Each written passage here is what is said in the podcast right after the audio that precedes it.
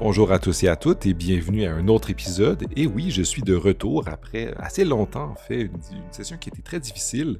Je m'étais promis de faire plus de podcasts, mais du moins mes obligations professionnelles euh, et la vie en général m'ont tenu un peu plus loin de, cette activité-là, mais je suis de retour avec vous et je suis très content. Euh, aujourd'hui, donc, premier épisode d'une série que j'ai commencé à enregistrer, que je vais continuer à enregistrer sur les enjeux technologiques. J'ai évidemment d'autres euh, entrevues sur d'autres sujets. On va parler avec d'autres gens de, livres, on va parler d'éthique des affaires, d'éthique dans les jeux, ah, de plein de choses. Mais aujourd'hui, donc, j'ai eu envie ah, de discuter euh, avec quelqu'un qui étudie en intelligence artificielle euh, et qui s'intéresse à cette question-là, mais pas d'une perspective, ben, on va discuter d'une perspective philosophique, mais qui, lui, vient d'une perspective appliquée, théorique, pratique. Euh, et donc, on va explorer avec lui ChatGPT. Vous connaissez peut-être, vous, qui m'écoutez, vous êtes peut-être des étudiantes et étudiants, ou peut-être des collègues euh, enseignants qui avaient la chance d'enseigner aujourd'hui. Et aujourd'hui, eh bien, on va discuter beaucoup de ChatGPT avec euh, les départements dans lesquels j'enseigne. On en a parlé, on, en a, pris des décisions. Il y a plein de choses qu'on doit faire. Les gens commencent à, être déstabilisés par euh, cette nouvelle technologie-là et surtout son accessibilité. Donc aujourd'hui, euh, comme premier pas dans l'exploration de cet outil, j'ai parlé avec Alexandre Bourras, qui est étudiant à la maîtrise et qui s'intéresse et qui travaille et qui fait de l'intelligence artificielle. Ah, et qui va peut-être continuer des études là-dessus. Je l'en encourage. Et euh, qui est un ami que je connais un peu à l'extérieur ou de avant le monde académique. Mais aujourd'hui, donc, on va parler un peu de ChatGPT, de comment ça fonctionne. Il va y avoir une petite partie technique pour euh, les curieux et curieuses parmi vous. Et ensuite, on va un peu discuter de ce qu'on peut en faire. Ça va être assez optimiste quand même. Et assez, du moins, à la fois, on va essayer de dégonfler la balloune du fait que c'est un produit révolutionnaire. C'est une très grande avancée, effectivement mais euh, c'est une avancée à, grands pas, mais ce n'est pas une avancée révolutionnaire, ce n'est pas une transformation euh, radicale de notre rapport à cette technologie-là, mais euh, ça nous permet de faire plein d'autres choses beaucoup plus facilement, et cette facilité va probablement encore se, répandre. J'ai moi-même utilisé depuis l'enregistrement et même un peu avant cet outil-là pour faire plein de choses. J'ai parlé avec des collègues qui en font plein de trucs vraiment intéressants aussi. Et euh, je, suis certain qu'on va continuer à en parler euh, dans les prochains jours, prochaines semaines, prochains mois. Et euh, à, mon, émission, au podcast, je vais essayer d'en parler avec d'autres personnes, peut-être des profs aussi, voir après la session comment ça s'est passé, les modifications, pour ceux qui ont fait des modifications dans les plans de cours, dans les stratégies d'évaluation, puis, les autres. dans les médias, il y a des articles sur ah, il faut des gens qui créent des technologies pour essayer de détecter l'utilisation de cet outil-là il y a plein de trucs qui se passent, alors on pourra en parler encore longtemps, mais sans plus attendre, donc, je vais laisser la parole à Alexandre, qui va, ben, qui fait l'entrevue sur ChatGPT, et bien hâte de vous partager d'autres épisodes. N'hésitez pas si vous avez des commentaires, si vous êtes content, si vous aimez le podcast, si vous n'aimez pas. voilà, ça me faire toujours plaisir et je vous souhaite une bonne rentrée, même si bon, la rentrée est déjà bien engagée une bonne session, euh, un bon hiver, et on va se, ben, hiver, on va, se rentendre, j'espère. Du moins, j'espère ne pas être débordé par la session encore une fois. Donc, sans plus attendre, bonne, euh, bonne semaine et bonne écoute. Salut Alex, ça va bien? Oui, salut Gab. Et toi? Ça va très bien, merci. Je suis content qu'on prenne enfin le temps de discuter de choses, incluant cette fois-ci l'intelligence artificielle, une chose que tu aimes beaucoup, et surtout euh, ChatGPT, les modèles de langage et tout ça. Donc, euh, j'ai vraiment d'en parler, mais avant qu'on plonge dans le vif du sujet, peux-tu nous dire quelques mots sur toi, puis qu'est-ce qui t'a amené à t'intéresser à, cette chose qui, de nos jours, ou aujourd'hui du moins, fait la une des journaux depuis plusieurs semaines, euh, puis fait angoisser mes collègues profs? Oui, absolument. Donc, euh, pour me présenter, euh, j'étais étudiant à la maîtrise en apprentissage automatique à l'Université Laval, ainsi qu'auxiliaire de recherche au GRAL, le groupe de recherche en apprentissage automatique, et à l'IID, Institut Intelligence et Données, toujours à l'Université Laval. Et ce qui m'a amené à m'intéresser à l'intelligence artificielle et à l'informatique, eh bien, c'est que j'ai toujours été fasciné par les ordinateurs, l'informatique et la technologie de façon générale. Effectivement. Puis non, on se connecte depuis un bout quand même, puis on a parlé souvent et depuis longtemps de techno, alors je suis content qu'on prenne l'occasion ensuite d'en parler avec, les gens qui nous écoutent, puis de ce que tu connais très bien, euh, c'est l'apprentissage automatique, puis les modèles de langage. Donc, commençons par ben, le sujet fondamental et principal, ChatGPT, puis GPT ou GPT-3, euh, le modèle de OpenAI. Alors, peux-tu un peu commencer à démêler ça pour les gens qui, nous écoutent, qui savent pas trop c'est quoi? Euh, c'est quoi ces choses-là? Ça vient d'où? Et c'est quoi la différence entre genre GPT, puis ce qu'on en a parlé au début de l'année dernière, les gens commencent à en parler, puis il y a ChatGPT qui arrive, qui a l'air de faire des choses différentes, mais similaires. Peux-tu juste clarifier un peu c'est quoi tout ça? Euh, avant qu'on parle des enjeux, mais histoire qu'on comprenne c'est quoi l'objet dont, on discute? Absolument. Donc, euh, ChatGPT, c'est quoi? Ben, c'est tout simplement un agent conversationnel ou un chatbot euh, développé, comme tu l'as mentionné, par OpenAI. C'est une entreprise euh, privée dont l'activité principale, c'est la recherche en intelligence artificielle. Et donc, comme j'ai dit, ChatGPT, c'est un chatbot. Et qu'est-ce qu'il fait? C'est, étant donné un certain texte qui est donné en entrée, par exemple une question sur un sujet donné, qu'on va appeler un contexte, va nous générer une réponse. Cette réponse-là, ça peut être la réponse à une question, le résumé d'un texte, ou encore euh, écrire un essai sur un sujet donné, par exemple la séparation des pouvoirs. On peut lui demander aussi euh, un style prédéfini. On peut lui dire que cet essai-là soit écrit euh, en poème, en rap ou toute autre chose une particularité justement de ChatGPT qui va le comment dire, séparer de GPT-3, c'est sa mémoire. Donc, l'agent va souvenir des questions et des réponses qui ont été précédemment pour une même session d'utilisation. Et une chose euh, très intéressante, c'est que la mémoire du chatbot, de ChatGPT, va permettre de corriger une réponse qui nous a fournie précédemment. précédemment. Par exemple, si on lui demande un essai, on trouve des erreurs dans l'essai, on peut lui demander euh, de corriger ces erreurs-là. Même chose pour du code informatique. On a trouvé un bug dans le code. On trouve que c'est pas un code qui est optimisé. On peut lui demander de l'optimiser ou de le corriger. Puis une autre, euh, puis je pense que c'est euh, la caractéristique principale de ChatGPT par rapport à GPT-3, c'est que c'est la qualité de la forme des réponses. Évidemment, les règles sont grammaticalement correctes, ça c'est la base, on va également euh, avoir une très bonne présentation des arguments qui vont être séquentiels. On va avoir une séparation des idées en paragraphes. Donc, je pense que c'est surtout ça qui a, euh, caractérisé l'intérêt euh, du grand public envers, envers ChatGPT. Puis, comme, comme on l'a mentionné un peu, ChatGPT est basé sur GPT-3, c'est une itération antérieure. Et ça, c'est un modèle de langue qui a été développé en 2020 sommairement, c'est quoi un modèle de langue? Ça prédit une suite de mots étant donné un certain contexte et où le contexte est une suite de mots qui est donnée en entrée. Euh, ce modèle de langue-là a été entraîné sur le corpus Common Crawl. C'est une version euh, presque exhaustive euh, d'Internet, du texte sur Internet. Également sur Wikipédia et plusieurs livres disponibles en ligne.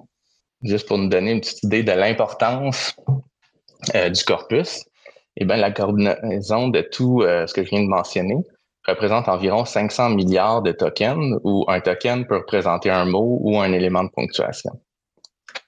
Ainsi, puisque les données d'entraînement sont exhaustives, c'est-à-dire qu'elles représentent bien euh, l'ensemble des combinaisons possibles de mots et de phrases, n'est pas nécessaire de procéder à un, à un entraînement supplémentaire pour des tâches distinctes étant donné que c'est un modèle de langue, la principale utilité de GPT-3, c'est la génération de texte. Par exemple, on peut résumer un texte, on peut écrire un essai sur un sujet donné ou effectuer du service à la clientèle via une interface de chat une conversation écrite, un peu comme ce que fait ChatGPT.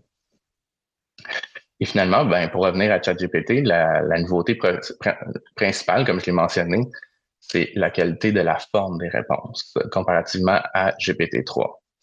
Donc, euh, pour obtenir la qualité de ces réponses-là, on a euh, d'abord utilisé des conversations complètement générées par des humains, comme des exemples, donc euh, qui faisaient la partie de l'humain et la, et la réponse de l'intelligence artificielle. Par la suite, on a utilisé une rétroaction humaine afin de déterminer la qualité des réponses générées. Cette technique se nomme l'apprentissage par renforcement avec rétroaction humaine ou en anglais Reinforcement Learning from Human Feedback. Donc, on n'a donc pas entraîné le modèle sur de nouvelles données euh, textuelles, en part certains exemples de conversation, mais on a plutôt utilisé une rétroaction humaine pour déterminer la qualité des réponses. Pour terminer, euh, ce qui est impressionnant avec euh, GPT-3 et ChatGPT, c'est qu'il est possible pour un modèle de langue d'apprendre des règles du langage uniquement avec par exposition et non en fournissant ces règles manuellement ou par le, programmeur, comme on a pu le faire par le passé avec d'autres systèmes qui voulaient modéliser le langage. D'ailleurs, je peux aussi euh, donner une, brève histoire euh, et une définition d'intelligence artificielle parce que euh, c'est pas facile et souvent on s'y perd. Donc, l'idée d'intelligence artificielle n'est pas nouvelle. D'ailleurs, elle remonte à plusieurs mythes et légendes, notamment Pandore dans la mythologie grecque ou les golems dans les légendes juives. Et donc, l'idée même d'un automate, qui est en fait, c'est quoi? C'est une intelligence artificielle qui est incarnée, c'est-à-dire qu'elle possède un corps. Cependant, le terme d'intelligence artificielle a été inventé en 1956 à l'occasion d'un atelier de la conférence de Dartmouth organisé par euh, John McCarthy et euh, Marvin Minsky. Elle a duré environ huit semaines et il y a à l'occasion de cet atelier-là une vingtaine de chercheurs qui ont participé à l'atelier pour euh, définir un nouveau domaine de recherche qui pouvait englober leurs différents champs d'intérêt notamment la cybernétique, théorie des automates et le traitement de l'information complexe. Et euh, bien que c'est très difficile de définir euh, le domaine d'intelligence artificielle, on peut le définir euh, d'une certaine façon, notamment le processus de résolution de problèmes. Donc, la, il, y a, il, y a, deux façons. La, première, ce serait de résoudre des problèmes par l'IA symbolique, c'est basé sur des raisonnements à partir des règles, des connaissances et dont les décisions sont interprétables. Donc, très proche de ce qu'on pense à l'informatique traditionnelle. On a des algorithmes, on a des règles qu'on veut implanter pour, effectue, pour que l'ordinateur effectue certaines tâches. Puis, euh, c'est un domaine d'intelligence artificielle qui a été très populaire historiquement, euh, notamment dans les années 80. On mettait au développement de systèmes experts. C'était des outils de prise de décision capable euh, d'émuler la, capacité d'un expert humain, mais qui ne pouvait pas s'adapter au changement. L'autre façon de résoudre le problème, c'est l'IA non symbolique ou euh, connexionniste, inspirée entre autres par le fonctionnement du cerveau humain. Cette méthode prend, pour hypothèse que la meilleure façon de résoudre les problèmes les plus intéressants, notamment le traitement du langage, la classification, par exemple, déterminer euh, est-ce qu'on a euh, un chat, un chien euh, ou tout autre animal? la reconnaissance visuelle, ça doit se faire par l'apprentissage plutôt que par des règles. On suppose donc que les reconnaissances et les règles se retrouvent implicitement dans les données qu'on expose au système et qu'on doit entraîner ce même système, c'est-à-dire lui faire comprendre le lien entre des attributs ou des features et un résultat qui est désiré. Donc, si on résume un peu ces deux méthodes de voir l'intelligence artificielle, l'intelligence artificielle symbolique qui est à base de règles définies et programmée par des humains. Et on a l'IA non symbolique euh, qui vise à apprendre des règles automatiquement à partir des données. D'ailleurs, ces deux approches se sont, se sont vigoureusement affrontées au fil du temps, bien que l'approche symbolique fut l'approche dominante pendant de nombreuses années, puisqu'elle a donné des résultats utiles beaucoup plus rapidement. Les avancées de la dernière décennie proviennent principalement de l'approche non symbolique, que l'on peut nommer pour les fins de notre discussion euh, aujourd'hui comme euh, l'apprentissage automatique ou machine learning. Alors, si je, reviens un peu sur ce que tu viens de nous dire, en fait, dans le passé, on faisait ce qui s'appelait des systèmes experts. C'est des machines qui étaient très, très bonnes pour faire des tâches particulières, qui étaient les experts dans ces choses-là, mais qui n'avaient pas de la flexibilité. Puis ce qui est venu changer la donne, surtout avec les modèles de langage, puis GTP, GPT, c'est le fait que, bien, on a des, systèmes qui peuvent apprendre sans qu'on ait à, programmer les différentes tâches. Ils sont générales. Est-ce que c'est ça? Oui, c'est ça. C'est ben, l'objectif. Euh, donc, dans le fond, dans la, façon traditionnelle ou euh, symbolique, on, dans le fond, c'est l'humain qui a appris les connaissances et on essaye de programmer ces connaissances-là euh, dans le système ou dans l'ordinateur. Et euh, l'apprentissage automatique, qui est non symbolique, euh, dans le fond, on programme la façon d'apprendre et euh, l'ordinateur, le modèle va déterminer c'est quoi la meilleure façon, c'est quoi les règles pour résoudre le problème. Et l'objectif, c'est d'avoir des, des données qui représentent bien la distribution des, des outcomes, si on veut, des, des possibilités pour que ce qui est appris représente bien la réalité. Je comprends. est-ce que c'est un peu le, même genre de choses qu'on peut voir dans les applications qu'on a vues avant ChatGPT, un peu au début de l'année, en fait, parce que tout s'est passé dans une année, les trucs de graphisme? Euh, au tout début de l'année, les gens euh, étaient assez surpris, euh, angoissés ou satisfaits de pouvoir utiliser des applications gratuites pour générer rapidement des images relativement belles et qui se sont dans l'année relativement perfectionnées, très vite en fait. Où on a eu plein de versions d'applications accessibles à la fois sur des sites, sur Discord ou d'autres. Puis il y avait plein de, gens qui, qui s'intéressaient et qui créaient de, l'art avec des applications comme ça. C'est un peu la même chose.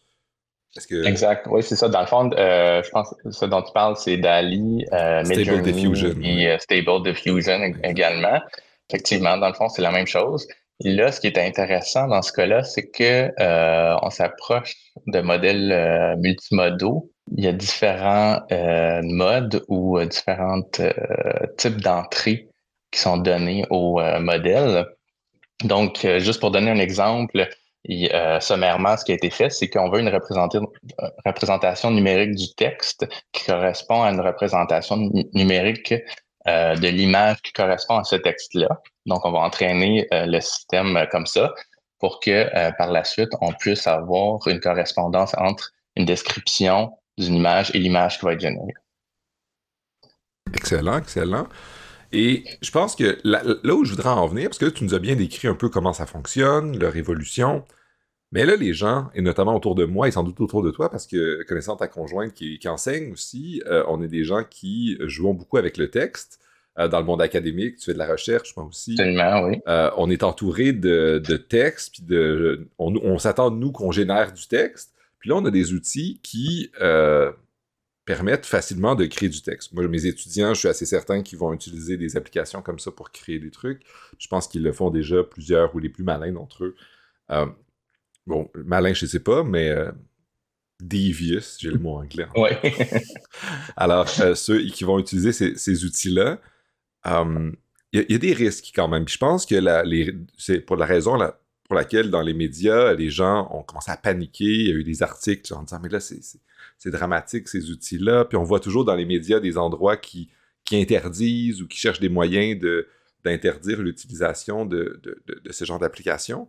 Ça ressemble à quoi les risques réels? Parce que d'un côté, il peut y avoir ce genre de panique, de, il y a une nouvelle technologie, on croit que euh, le monde va s'effondrer parce que les choses changent, mais il y a aussi peut-être des risques réels d'utilisation malveillante, serait peut-être un, trop grand terme, mais problématique du moins de, leur utilisation. Alors peux-tu nous dire un peu plus, c'est quoi le, le genre de risque auquel on peut s'attendre?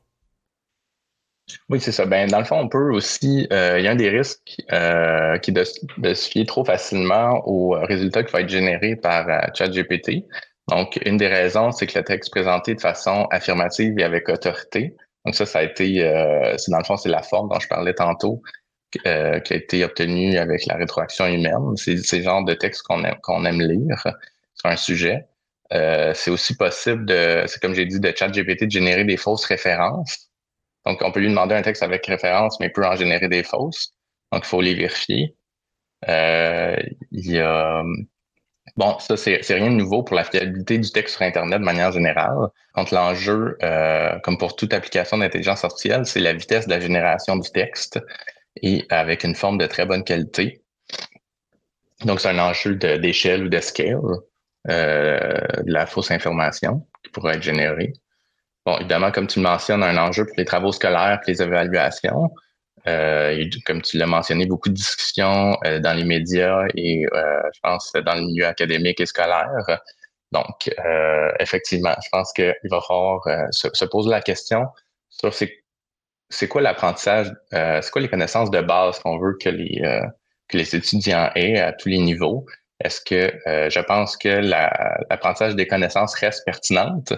Euh, pour avoir, euh, pour pouvoir faire des, euh, des évaluations critiques. pour avoir une pensée critique, il faut certaines connaissances de base et on va être plus critique sur des, des sujets qu'on connaît très bien. donc, je pense que ça, vient questionner tout, toutes ces, connaissances qu'on apprend à l'école, quelles sont les connaissances nécessaires dans le monde d'aujourd'hui et quelles, quelles sont les, les compétences que l'on doit développer. Je pense que tu as absolument raison, en fait, parce que je, depuis que la rentrée arrive, avec on, est en, on enregistre ça en janvier, on a eu des rencontres avec mes collègues qui enseignent, puis tout le monde, puis on a des réunions où on va juste parler de comment adapter nos plans de cours avec ce genre d'outils-là.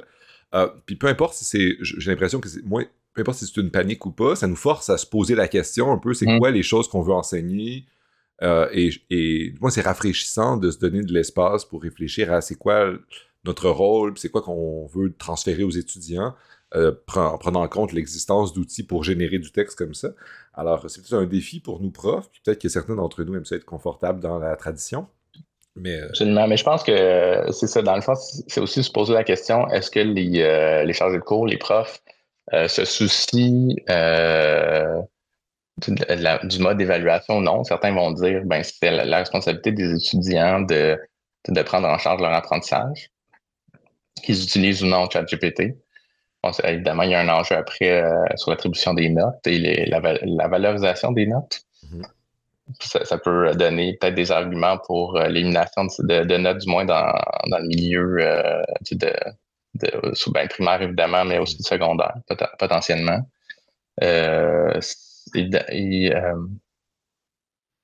je, continue pour aller dans ton sens, en fait, parce que je pense qu'au primaire, au secondaire, puis même ailleurs, ça peut remettre en question de c'est quoi les genres de notes qu'on veut versus c'est quoi la compétence qu'on doit faire. J'imagine que ça va donner beaucoup de travail aux chercheurs en, pédagogie, en éducation, sur comment euh, faire ce genre de trucs-là. Absolument. Ben, c'est pas mon domaine d'expertise, mais je pense qu'en Finlande, euh, au primaire, il n'y a pas de, de, notes. Et euh, j'imagine d'autres sortes d'évaluations. Euh, ou peut-être une évaluation plus continue des apprentissages qui peut être plus pertinente. Je sais qu'il y a certains secondaires également à Montréal qui commencent à expérimenter avec euh, l'absence de notes. Donc, ça peut être le, genre de choses qui peut être euh, intéressant de considérer, surtout dans si l'on veut évaluer l'apprentissage plutôt que la sortie ou l'output des étudiants. Exact, exact. Puis je pense que, ben, ça, encore là, puis je, pense que je tu me diras ce que tu en penses, mais j'ai l'impression que ça revient à toute la question de. C'est une panique moins sur ce que peut faire l'outil que sur le fait que ça nous, ça nous fait face, ça, nous fait prendre conscience de tensions qu'il y a dans la manière dont on avait d'éduquer, puis pourquoi est-ce qu'on donnait des notes, puis qu'est-ce qu'on évaluait. Ben, ça va nous forcer à réévaluer d'autres choses. Euh. Exactement. Puis euh, même, c'est ça, ça c'est euh, c'est un premier, euh, premier enjeu, une première réflexion à avoir. Une autre, c'est euh, la façon dont on veut effectuer les, évaluations. Qu'est-ce qu'on veut évaluer réellement pour garder les notes, avoir peut-être des évaluations en de présentation, des simulations, peut-être pour des professionnels, qu'on veut évaluer leur capacité de réagir en temps réel. évidemment, les examens, je pense, pour évaluer les connaissances apprises. Mm-hmm. Il y a d'autres, je pense qu'il va y avoir d'autres façons pour, pour conserver les notes si on veut les conserver puis pour évaluer les apprentissages les compétences. Bien dit. Euh, et j'aimerais te poser une autre question, parce que là, on a, parlé des risques, puis tu l'as bien fait. Euh, mais souvent, quand on essaie d'évaluer si une euh, technologie ou si des moyens sont quelque chose sur lequel on doit miser ou pas, on doit voir aussi les avantages. C'est quoi les avantages que peut nous donner ce genre d'outil-là, puis ce qui, va se développer peut-être cette année, si l'année dernière, Stable Diffusion, puis DALI s'est développé si rapidement, peut-être qu'on va avoir des choses similaires euh, cette année euh, ou l'année prochaine. alors, c'est quoi les, promesses, les avantages, ce que ça va pouvoir faire, nonobstant les risques qu'on a identifiés, mais mettons, on faisait un calcul coût-bénéfice, on, a vu les coûts, ce serait quoi les bénéfices ou les avantages qui sortiraient de ce genre de technologie-là? Oui, c'est ça. Ben, plusieurs des avantages, je pense, il y a plusieurs personnes qui ont essayé ChatGPT euh, au courant des fêtes euh, de décembre euh, ont pu avoir plusieurs, notamment la capacité de, de chercher rapidement plutôt qu'aller sur Wikipédia, sur Google. Eh bien, on va aller sur ChatGPT directement. Il faut évidemment être critique par rapport aux réponses. Mais euh, si on prend pour l'hypothèse qu'éventuellement on va avoir un système qui nous donne les bonnes réponses avec des bonnes sources, des bonnes citations, eh bien, on peut imaginer un tel euh, système sur euh, chacun de nos téléphones, sur chacun de nos ordinateurs. Besoin d'aller sur Internet, tout l'enjeu de vie privée de, de comment dire, de conserver la, les, les, les, données, les recherches euh, sur nos propres appareils plutôt que de les envoyer à des entreprises qui vont les utiliser. Ça, ça, peut être euh, des, avantages. Euh, comme je mentionnais, donc, euh, plusieurs personnes ont essayé ChatGPT pour du brainstorming, pour créer un brouillon initial, pour qu'on nous donne des, juste des idées de recherche, par exemple, dans un domaine très précis. Ben, ça peut nous donner juste un petit résumé, juste pour partir une réflexion, une recherche, et qui va nous pousser à faire nos propres recherches par la suite. J'en profiterai pour deux choses. Un, faire un commentaire. Je suis toujours content de voir que Wikipédia euh, est vraiment euh, euh, est apprécié. Étant un grand fan de Wikipédia, je suis content que la technologie utilise cet outil-là créé collectivement pour, pour faire plein de trucs. Donc, good job. Mais l'autre question que j'avais, c'est sur les questions de, de, encore techniques. Toi qui tu connais bien les, les enjeux mm-hmm. techniques, j'ai l'impression que faire ce genre de d'utiliser ce genre de logiciel-là ou de ce genre de, d'outils-là, ben, c'est assez lourd. C'est pour ça qu'on utilise des serveurs à l'étranger, ben, pas à l'étranger, mais qui sont des serveurs lointains, qui sont, sont sans doute dans des grandes dans, dans, des server farms, des, grandes bases de données. Euh, est-ce que est-ce que tu entrevois à, à, moyen ou court terme même que ça soit assez léger pour fonctionner sur nos, téléphones, même si nos téléphones continuent à devenir plus mhm. performants. Euh, est-ce que c'est quelque chose, euh, disons, qui va être imaginable dans les prochaines années? Um, moi, personnellement, je pense que oui. On a déjà vu euh, Stable Diffusion être adapté, optimisé pour l'iPhone. c'est quelqu'un qui l'avait fait comme projet personnel, l'informaticien qui l'avait fait, qui l'avait rendu disponible. Et la, et, euh, les chercheurs en intelligence artificielle euh, d'Apple ont euh, repris la balle au bon et ont optimisé le modèle encore plus pour qu'il fonctionne très bien. Et à mon avis, il va être disponible soit dans un an ou deux, officiellement et gratuitement sur, sur les iPhones, probablement également sur les, les autres téléphones intelligents. Euh, ChatGPT, euh, ben, c'est ça. Donc, tout l'enjeu de, de, des modèles de langue versus euh, des modèles comme Stable Diffusion, c'est que c'est plus difficile, d'apprendre les règles du, langage que d'apprendre à reconnaître des images pour des systèmes d'intelligence artificielle. Alors, c'est plus difficile de l'optimiser pour un téléphone seul ou unique. Alors, à mon avis, ça va prendre plus de temps. Par contre, c'est euh, une tendance euh, inexorable, à mon avis, que ça va être euh, sur tous les appareils modernes dans quelques années. Et c'est d'ailleurs, c'est ça, c'est un peu la, contradiction des, prévisions de quelques années. Ce qui était prévu, c'est que l'intelligence artificielle, c'était une technologie qui était centralisatrice et la, crypto, et la crypto-monnaie, par exemple, euh, décentralisatrice, alors que peut-être c'est l'inverse. Euh, effectivement, il faut qu'il y ait des grandes entreprises ou des grands instituts de recherche qui entraînent, qui collectent euh, les données, qui entraînent les modèles. Par, contre, une fois que ces modèles-là ont été entraînés et que les données collectées représentent bien toutes les possibilités, on peut rendre ces modèles-là disponibles à tous. Donc, tout le monde peut y avoir accès sur ces appareils. Je trouve ça intéressant parce que je pense que c'est un bon exemple. La crypto, la promesse, c'était euh, une finance décentralisée. Puis on voit qu'avec les tendances, il y, a, il, y a, des institutions qui se créent, puis qui se centralisent, puis du moins qui, qui gèrent une bonne partie de ça. Mais effectivement, si, si, euh, comme tu dis, pour les, les applications qui font de la génération d'images, si bientôt on va pouvoir l'avoir sur ton téléphone, c'est juste peut-être une question de temps, d'optimisation, puis de, développement de, quelques outils technologiques pour qu'on puisse avoir accès, du moins sur nos gros ordinateurs, les gens qui, comme moi, sont encore vieux jeux, puis ont des tours avec, des, gros GPU, puis tout. Alors, euh, je peux comprendre que ça peut devenir inexorable, puis de cette manière-là, ça réussirait vraiment à décentraliser euh, l'information. Mais ça soulève, puis je reviens aux enjeux, ça soulève quand même des enjeux, puis tu l'as dit, je reformule un peu ce que, ce que, ce que tu as dit ça soulève des enjeux de qualité de l'information, mais euh, puis de vérifiabilité, puis tu sais, euh, même si euh, pour tout l'amour que j'ai sur Wikipédia, mais Wikipédia, il y a encore des, faiblesses, il y a encore, il y a encore plein de problèmes. il y a encore le fait qu'il y a des articles, les articles parfois les plus détaillés sont sur des équipes sportives ou des téléséries plus que sur des concepts scientifiques des trucs comme ça. Euh, encore là, ça, soulève des enjeux sur, sur quelle information qui est disponible pour entraîner les modèles. Mais euh, j'imagine que ça, ça, peut changer. Mais il n'y a pas très longtemps, un collègue qui est devenu au podcast aussi m'a fait découvrir des applications euh, qui ont été entraînées, des, modèles de langage qui ont été entraînés sur les articles scientifiques pour générer hmm. du texte qui était très similaire à ce qui est euh, scientifique ou académique, si on, voudrait dire dans le, plan général. Ce genre de, le, genre de modèle de langage dont on parle peut être entraîné sur plein de types de bases pour, pouvoir avoir des résultats euh, adaptés à différents milieux. Est-ce que c'est ça?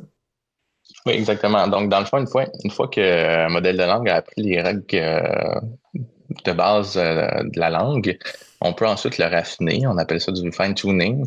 On raffine le modèle sur une tâche euh, plus précise que l'on désire. Donc, est-ce qu'on veut juste qu'il nous génère des articles scientifiques? Est-ce qu'on veut juste qu'il, d'ailleurs, qu'il génère du code informatique, ce qui a été déjà fait entre, avec euh, ouais, ce copilote de GitHub qui utilise euh, GPT-3. Et euh, dans le fond, juste pour améliorer ou plutôt pour améliorer la productivité des informaticiens. Donc, effectivement, il y, a, plein de choses qui peuvent être faites avec ces modèles-là, raffiner le, type de, texte qui est généré mm-hmm. ou la forme du texte qui est généré. Je, terminerai par une, dernière question plus générale mm-hmm. sur OpenAI. OpenAI a commencé sa carrière en étant fondé comme euh, une organisation à but non lucratif qui avait pour but de rendre l'intelligence artificielle open, comme le nom l'indique. Euh, c'est une entreprise. Par Elon Musk d'ailleurs.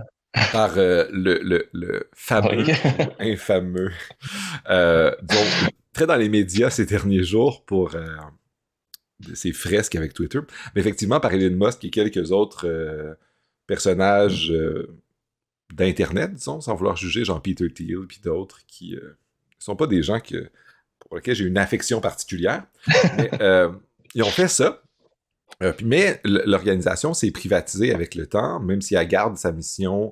et là, tout récemment, il y a Microsoft qui a investi massivement dedans et dit qu'il veut, il, veut améliorer Bing en utilisant ChatGPT.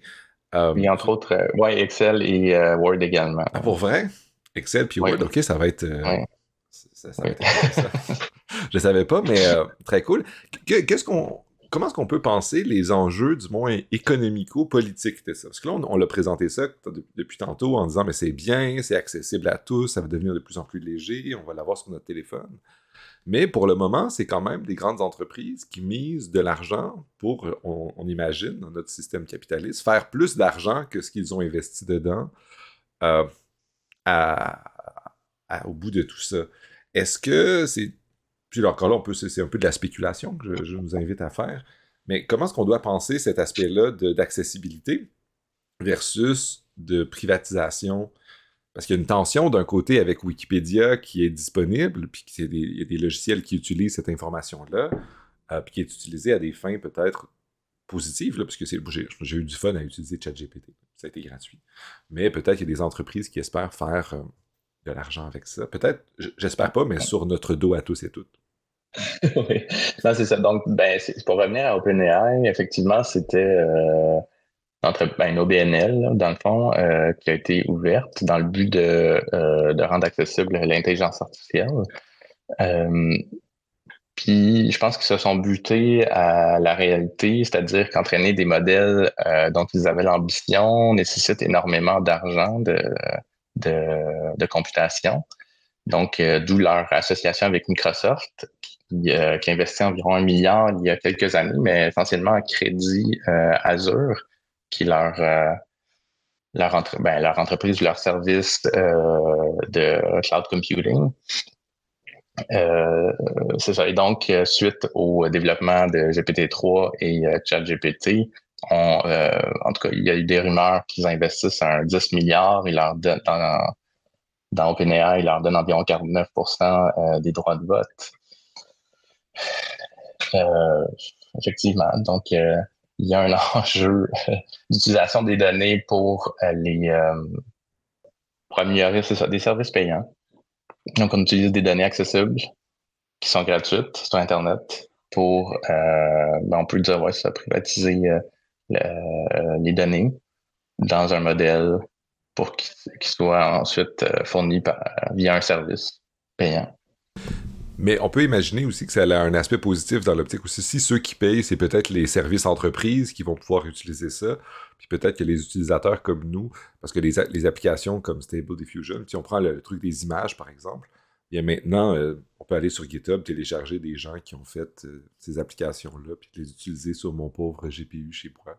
Puis, euh, Oui, c'est ça. Donc, dans le fond, il ne faut pas non plus démoniser, c'est-à-dire que euh, les, investissements de Microsoft puis les services euh, qui vont être intégrés avec euh, ChatGPT vont permettre de financer de la recherche ultérieure. Mm ce qu'on peut, ce qu'on veut et ce qu'on souhaite, c'est que, et c'est d'ailleurs une tendance en intelligence artificielle depuis ses tout débuts, c'est que toute la recherche soit disponible et, qu'elle soit ouverte. C'est un des domaines qui, le, qui est précurseur dans l'ouverture de la recherche à la fois des, des modèles, du code, euh, que des articles scientifiques. D'ailleurs, il y a, il y a Elsevier, euh, Elsevier, Elsevier c'est quoi le nom? Elsevier, Elsevier. Ah. oui, en tout cas, Elsevier, qui, euh, il y a quelques années, voulait partir un, un journal en intelligence artificielle et l'essentiel des, des, chercheurs les plus, les plus connus dans le domaine l'ont boycotté. Parce que ça va contre les, les idéaux, oui. Ça va contre les idéaux de plusieurs des chercheurs et du domaine. Mm. Mais c'est ça. Donc, dans le fond, la, la volonté ou l'espoir, c'est que euh, ces services payants-là puissent continuer à financer de la recherche qui va rester ouverte et accessible. Et que oui, c'est intéressant d'avoir des services qui intègrent euh, ces, euh, ces, nouveaux développements-là, mais que euh, on puisse avoir accès aussi dans le fond modèle. Effectivement, effectivement.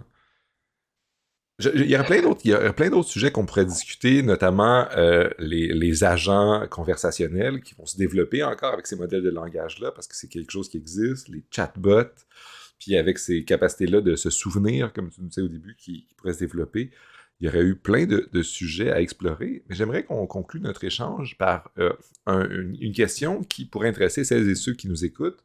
Parce que vu que c'est un sujet à la mode dont on parle sans arrêt des, de la recherche en intelligence artificielle, toi qui es dans les centres de recherche puis qui en fais, ça ressemble à quoi? Parce qu'à la vitesse où quelque chose se développe, moi, et peut-être des gens qui nous écoutent viennent de philo. Nous, en philo, euh, tu écris un article, tu ne stresses pas euh, pour que ton idée soit, soit euh, genre reprise ou que tu sois dépassé parce que c'est moins, c'est vraiment moins, disons, rapide. Le développement est moins rapide et accéléré. Tandis que j'ai l'impression que dans le domaine qu'il tient, euh, la, recherche se fait très très rapidement. Alors, ça doit être particulier d'étudier ça. Et comment ça se passe pour un jeune étudiant euh, qui commence euh, sa carrière de chercheur, si c'est ça que tu veux, mais qui est dans, dans ce monde-là, et qui est dans un monde où ce que tu apprends dans un mois, quelques mois après, il va avoir eu huit itérations de, de, modèles plus performants qui, qui se développent. Comment c'est? Oui, c'est ça. Donc, euh, c'est sûr que, euh, comme tu l'as dit, c'est un domaine qui bouge très vite. C'est une bonne chose pour la science, moins bonne chose pour les scientifiques. euh, par contre, c'est ça. Donc, évidemment, comme dans tout domaine, il y a des bases qui, euh, qui restent les mêmes. Cependant, je pense l'important des, des, comment dire, des, des cours, des connaissances qu'on va acquérir à l'université, c'est pour, ben, comme on l'a mentionné tantôt, avoir un œil critique sur les développements, euh, savoir lire des articles scientifiques, pouvoir en, en extraire euh, l'essentiel, l'important. Il y a des choses, souvent, ce que, euh, souvent les développements récents, c'est des développements euh, d'ingénieurs, de génie, c'est-à-dire c'est des gros modèles qui ont été entraînés sur énormément de choses. GPT-3, c'était le même modèle, c'était la même euh, ben, un code très similaire à l'itération antérieure. GPT-2, c'est juste que c'était plus de données. Donc, il n'y a pas eu euh, une grande euh, révolution scientifique ou une grande euh, acquisition de, de connaissances là. Cependant, les, les applications viennent prouver que c'est un des connaissances utiles, que c'est des connaissances qui peuvent s'appliquer à des problèmes de la réalité, ce qui est ultimement ce qui est voulu dans le dans des domaines de, de sciences naturelles. Mais effectivement, il faut se garder à jour, il faut lire des articles scientifiques au, au cycle supérieur. c'est ça, puis c'est sûr que je pense que pour la, la, moyenne des étudiants dont je suis, je pense, euh, les contributions vont être mineures, mais on veut euh, essentiellement comprendre quelque chose de nouveau. Ça, ça va peut-être pas révolutionner, mais c'est à force euh, d'ajouter des, des, compréhensions mineures qu'on va avoir une compréhension globale, une meilleure compréhension des avancées scientifiques intéressantes. Donc, on veut pas juste que ça fonctionne, puis on ne sache pas pourquoi. On veut comprendre pourquoi ça fonctionne. Alors, euh, je pense que c'est surtout euh, là-dessus que présentement, euh, le domaine d'intelligence artificielle ou d'apprentissage automatique se concentre. Mais c'est super intéressant. Je pense qu'il est à la fois humble de ta part, mais aussi intéressant de savoir que les différents GPT de deux ou trois, c'est pas à chaque à chaque fois, c'est pas des révolutions, c'est des nouveaux outils mieux faits, mieux construits, avec plus de données. Mais peut-être qu'on de l'extérieur, on voit ça comme à chaque fois comme étant des pas de géants, mais peut-être qu'à l'intérieur, même si ça va vite, c'est peut-être euh, c'est quand même un, rythme soutenu et viable pour les scientifiques, même si, comme tu as très, dit de manière intéressante, c'est le fun pour la science, mais moins pour les scientifiques. C'est ça. Ben, si on peut revenir à GPT 2 euh, et 3, c'est que c'est des pas de géant, mais c'est pas, euh, pas dans la compréhension du fonctionnement. C'est-à-dire, c'est un de géant qu'on puisse que juste plus de données fonctionnent aussi bien. C'était plus ça la, révolution de GPT-3 c'est qu'on n'aurait pas, euh, l'hypothèse initiale, c'était pas que juste plus de données, euh, un modèle qui est presque, presque identique à celui, euh, à, celui qui est antérieur, fonctionnerait aussi, autant mieux. C'était surtout ça la révolution de GPT-3. Puis est-ce est-ce qu'il va y avoir un on, on, parle déjà de GTP4, GPT-4 qui s'en vient peut-être cette année ou oui, c'est ça. Donc, dans le fond, euh, les rumeurs veulent que c'est ça, il va y avoir une nouvelle itération, GPT-4, comme tu le mentionnes, qui devrait arriver dans les six prochains mois ou plus tard. Et euh, certaines euh, rumeurs veulent qu'il soit multimodal, comme j'ai mentionné, donc que ce soit un modèle qui prenne, qui prenne du texte, mais également peut-être également des images, de la vidéo, du son, on ne sait pas. mais c'est essentiellement le, but de la, recherche euh, cutting edge, si on veut, de la dernière recherche euh, dans les modèles. Maintenant qu'on a des modèles de langue qui sont très grands, qui sont gros, qui, euh, fonctionnent essentiellement assez très bien dans la majorité des tâches, est-ce qu'on peut rajouter des représentations de connaissances qui sont différentes, des images, du texte pour le même concept? On voudrait ajouter peut-être éventuellement du son, comprendre un concept par son bruit, par de, la vidéo. Que le modèle comprenne ces différentes entrées-là ou puisse en générer euh, différentes formes euh, de sortie. Et ça, ouvre plein de possibilités et, euh, pour la création artistique, pas seulement juste de texte et de trucs académiques, mais si, si, avec du texte, il peut faire et des images, mais aussi des vidéos ou du son, ça va être vraiment intéressant pour l'avenir de la création et de l'interaction humain-machine aussi, avec des chatbots qui vont peut-être plus juste du texte, mais genre une image, des trucs comme ça. En tout cas, c'est enthousiasmant. Moi, je pense que tu, nous as bien euh, partagé ton enthousiasme, ton intérêt pour le sujet. Ah, j'espère, oui. C'était très réussi. Alors, merci beaucoup, Alex, d'être venu parler de, ça. On aurait pu encore en parler vraiment longtemps. Puis on se reverra peut-être une autre fois quand GPT-4 va sortir pour que tu viennes euh, tout parler des scandales qui vont arriver dans les médias encore. Oui, avec plaisir. Je te remercie beaucoup, puis euh, à bientôt. À bientôt.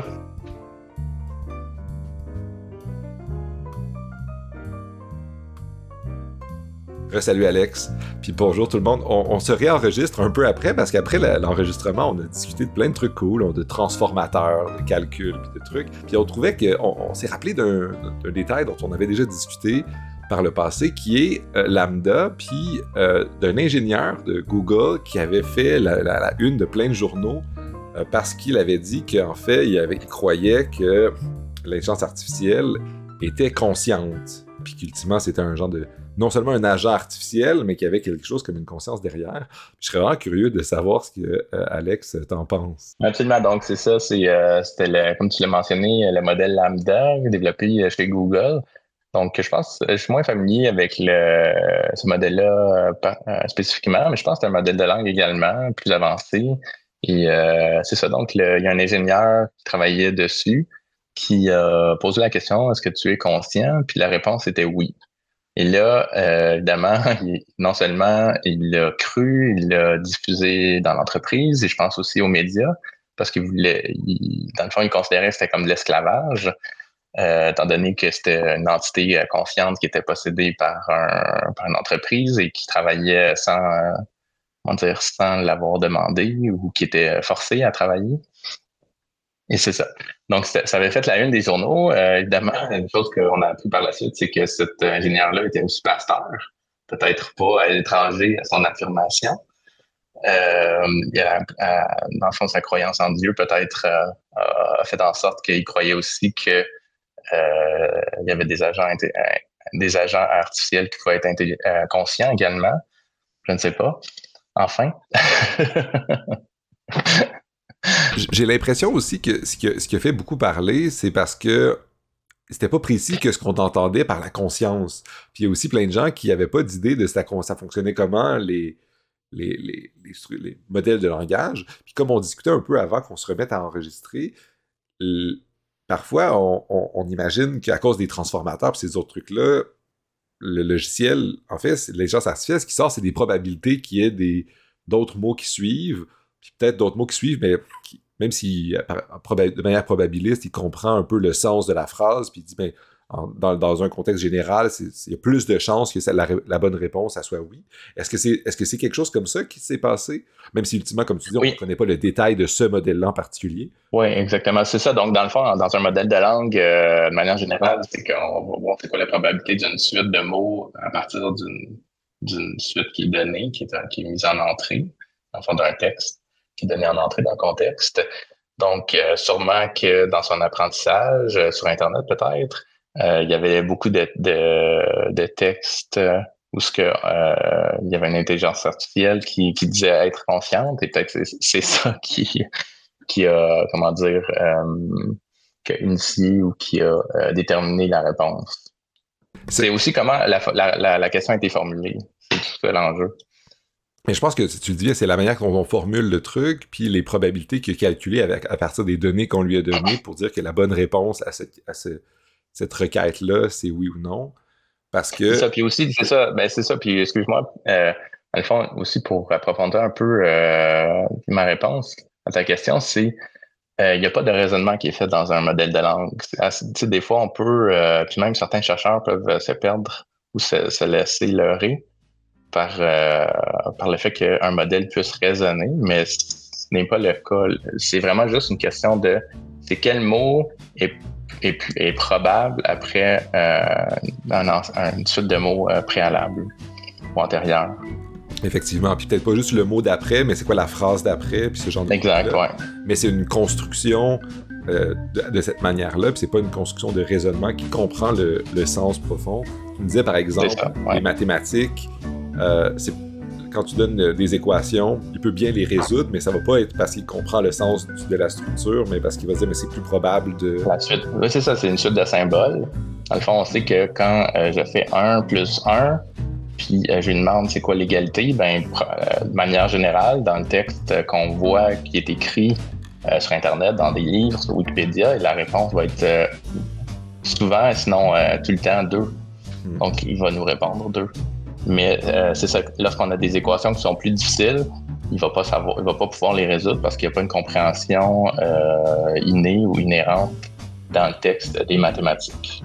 Effectivement, c'est pour ça qu'encore dans ces cas-là, ça reste des systèmes experts qu'on doit utiliser pour faire ce genre de calcul-là, ce genre de...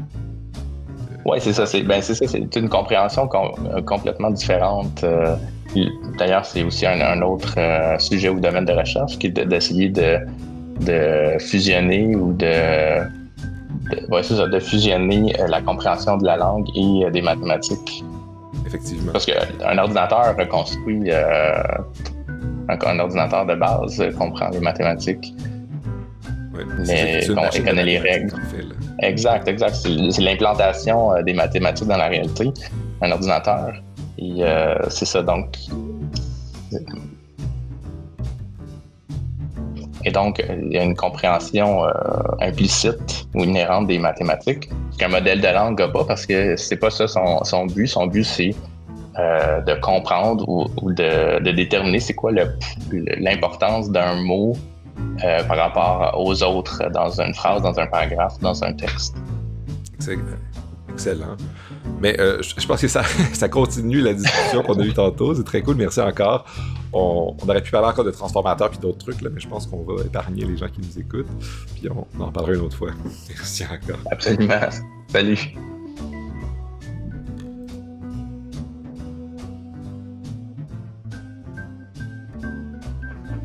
Cet épisode est fait en collaboration avec la Société de philosophie du Québec et les généreux donateurs et donatrices qui veulent bien soutenir le projet. Merci beaucoup encore à vous tous et toutes d'avoir confiance en ce projet et je vous souhaite une bonne fin de journée.